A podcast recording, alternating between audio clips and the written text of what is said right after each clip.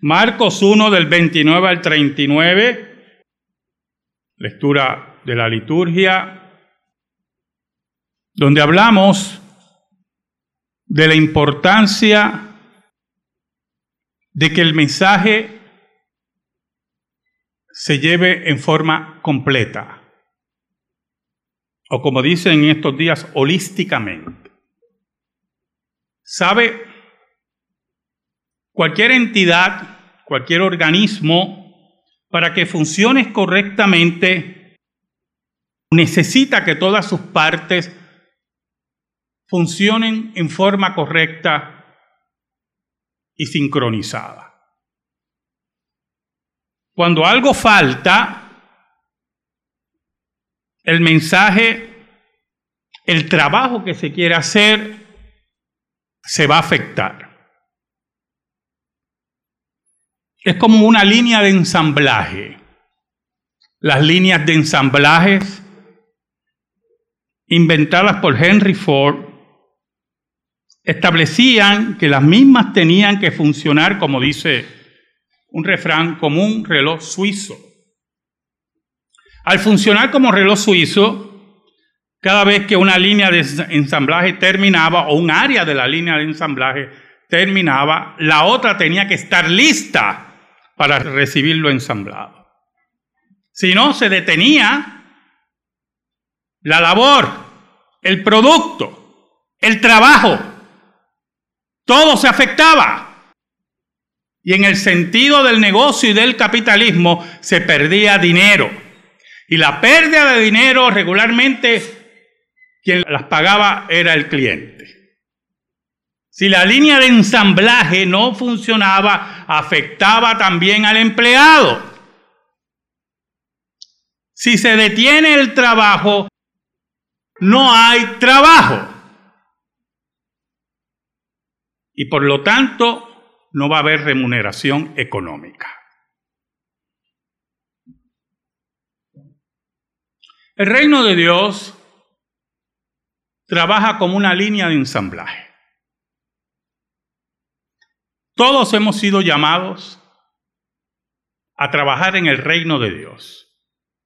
Algunos no quieren trabajar. Algunos quieren solamente asistir a observar la línea de ensamblaje, a lavar la línea de ensamblaje. Posiblemente se creen accionistas. Y como accionistas, después que la línea de ensamblaje trabaje, pues yo aporto a mis acciones. Lamentablemente el reino de Dios no trabaja así. Nosotros somos los elementos, las herramientas de Dios, para que el reino de Dios trabaje en forma correcta. No tenemos accionistas. Hay un solo accionista aquí, que es dueño de todas las acciones, y es Cristo Jesús. Es el presidente de todo esto la cabeza de la iglesia, la que le exige el cuerpo en donde esté ubicado su trabajo. Y así avanza el reino de Dios. Por eso el apóstol Pablo le decía a la iglesia de Corintio que oraran por los mejores dones. Y uno se pregunta, ¿qué don es mejor que otro? Y más bien el apóstol Pablo le estaba diciendo a la iglesia de Corintios, esfuércense y trabajen para que los dones que faltan aparezcan. Para que el trabajo de Dios se lleve a cabo como debe ser. Cristo nos demostró cómo trabaja esto. Oramos. Te damos gracias, Señor por el gran privilegio de exponer tu palabra. Perdónanos porque hemos sido infiel, pero tú permaneces fiel. Escóndenos bajo la sombra de la cruz. Y que tu palabra eterna, que nunca se equivoca, sea impartida por el poder del Espíritu Santo. Por Cristo Jesús. Amén. Y amén. Sabe, hermanos, regularmente en los países socialistas, las fábricas tomaron el ejemplo de Henry Ford y trabajaban como línea de ensamblaje, pero había un problema, un grave problema, con el socialismo. Tarde o temprano las piezas se acababan. El dinero no daba, desaparecía. Y las líneas de ensamblaje empezaron a detenerse. Porque no hay inversión, no es una economía de mercado. Y algunas veces o regularmente se iba a desmejorar el producto. Los carros que fabricaba la Unión Soviética eran una soberana porquería. ¿Por qué? Porque no era una economía de mercado. Y usted le daba una pata a la puerta y el carro abría. De nada vale tener llave. No había seguridad. Y poco a poco iba desmejorando todo lo que existe. Pero, por ejemplo, en la Cuba socialista, los tabacales y el tabaco trabaja muy bien. Porque tiene un mercado capitalista que está esperando esos tabacos. Tienen inversión. El pueblo cubano no es el que compra el tabaco cubano. No es el que compra el coiba, el Romeo y Julieta. Es donde está el mercado. Y no nos llamamos a tontos. El problema es que el socialismo no funciona. Necesita todas esas partes. Y así sucesivamente ocurren en todo en la vida, en los trabajos, en las fábricas, en la escuela, en la familia. Tienen que haber todos los elementos para que todo trabaje bien. ¿Sabe, hermano? La vida de Cristo refleja cómo debe trabajar el reino de Dios. En el versículo 29, 30 y 31 dice lo siguiente, al salir de la sinagoga, vinieron a casa de Simón y Andrés con Jacob y Juan. Y la suegra de Simón estaba acostada con fiebre, y enseguida le hablaron de ella entonces él se acercó y la tomó de la mano y la levantó e inmediatamente le dejó la fiebre y ella le servía. Y vemos un primer elemento de cómo trabaja el reino de Dios. Es la oración entre nosotros. Es el acercamiento a aquel hermano que está enfermo y nos preocupamos y oramos por él y lo asistimos. Ese hermano que tiene necesidad Cristo como aquel que va inaugurando el reino de Dios, nos va enseñando con su vida la oración los unos por los otros. La entrega los unos por los otros. Y cuando la sanidad, y cuando el confort, y cuando el arrepentimiento llega a la vida del ser humano, ese viene a qué? Dice ahí, a servir. Y la suegra de Pedro se levanta y le sirve al maestro y le rinde culto. Porque la labor primordial del servicio, de la oración, es que el reino de Dios avance.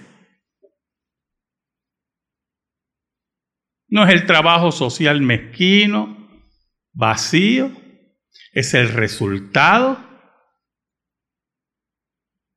de oración ferviente dirigida a Dios. Pero hay un segundo aspecto de cómo avanza el reino de Dios. Este aspecto es más complicado en el siglo XXI.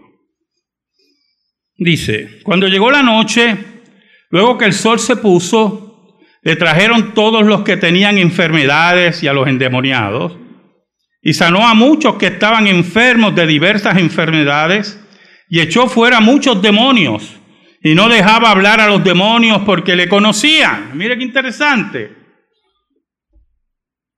El segundo aspecto del trabajo, del avance del reino de Dios, es destruir las obras del diablo, como dice Hebreos.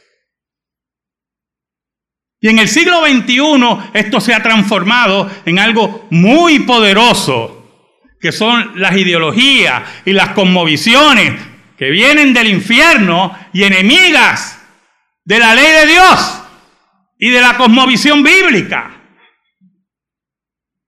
Es interesante porque Jesús llega a ese lugar, sana a todas las personas, echa a los demonios, pero sobre todas las cosas no los deja hablar.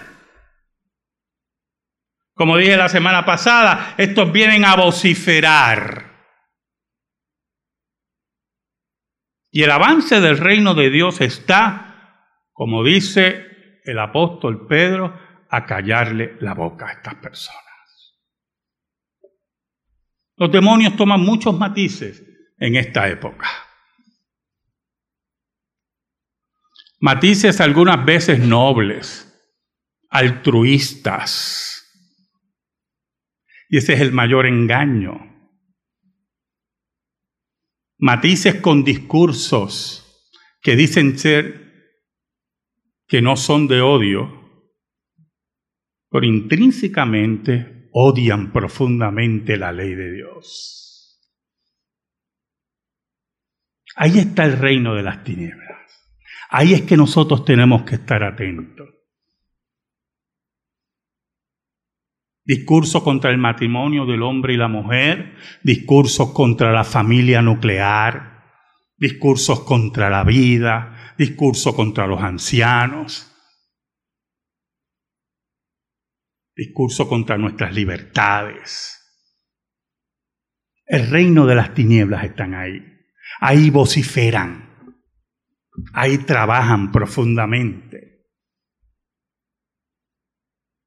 Por ejemplo, la enfermedad.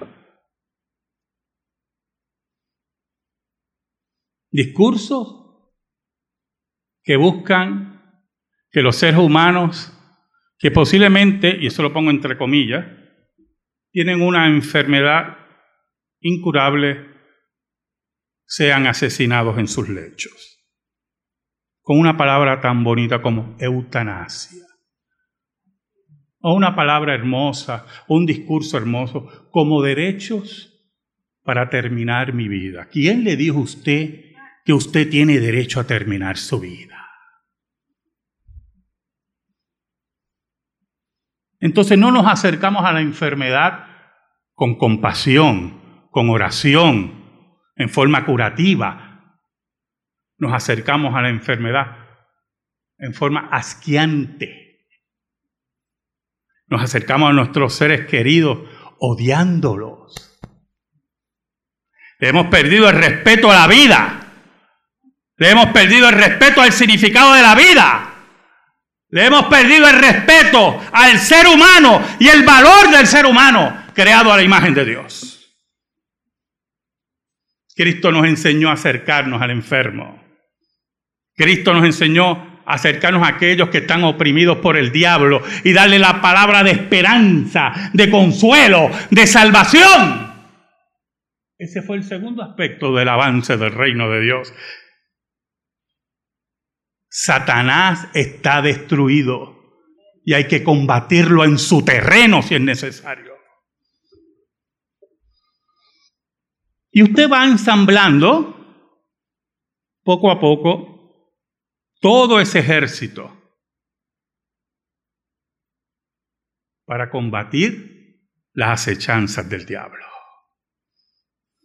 Ellos gritarán, nunca se olvide.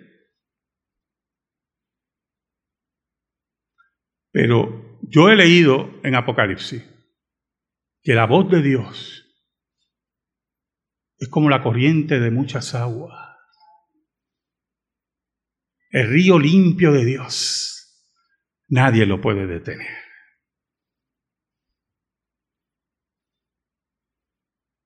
Tercer aspecto. Versículo 35.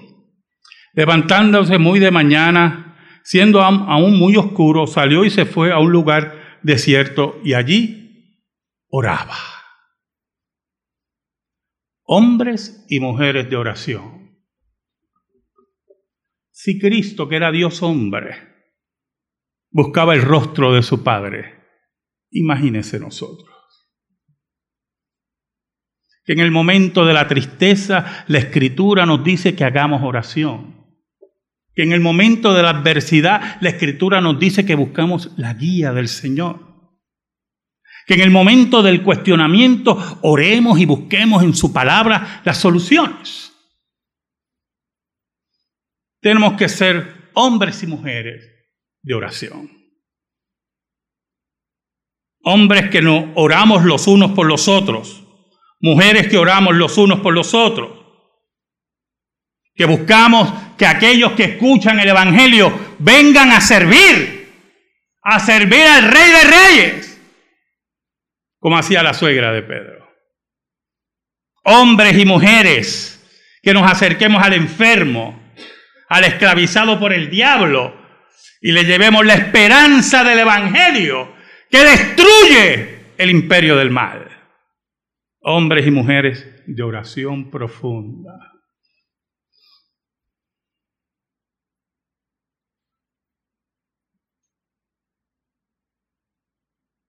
Siempre la oración en muchas personas se convierte en algo difícil. Creyentes.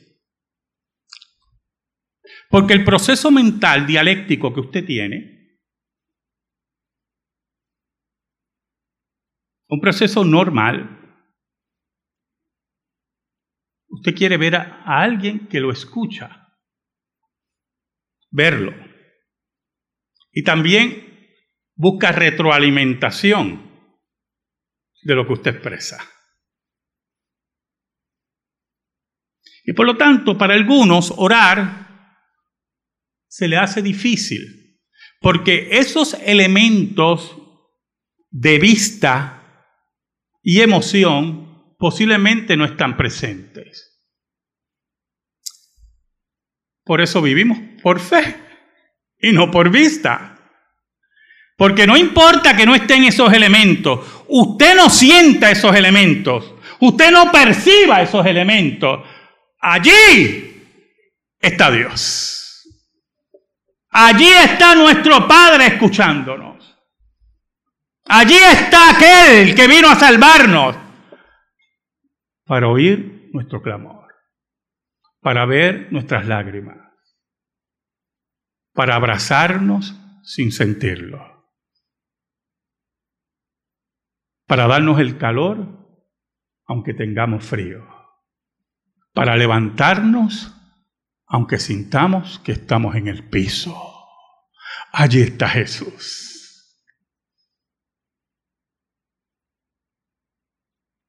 Si usted es una persona que ora mucho por los otros, si usted es una persona, hermano, que es un apologista tremendo, oiga, yo conozco una gente que son unos duros en apología. Bueno, la iglesia cristiana, imagínense.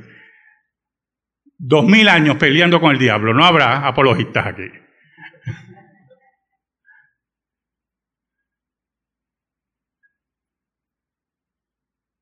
pero la oración no está presente.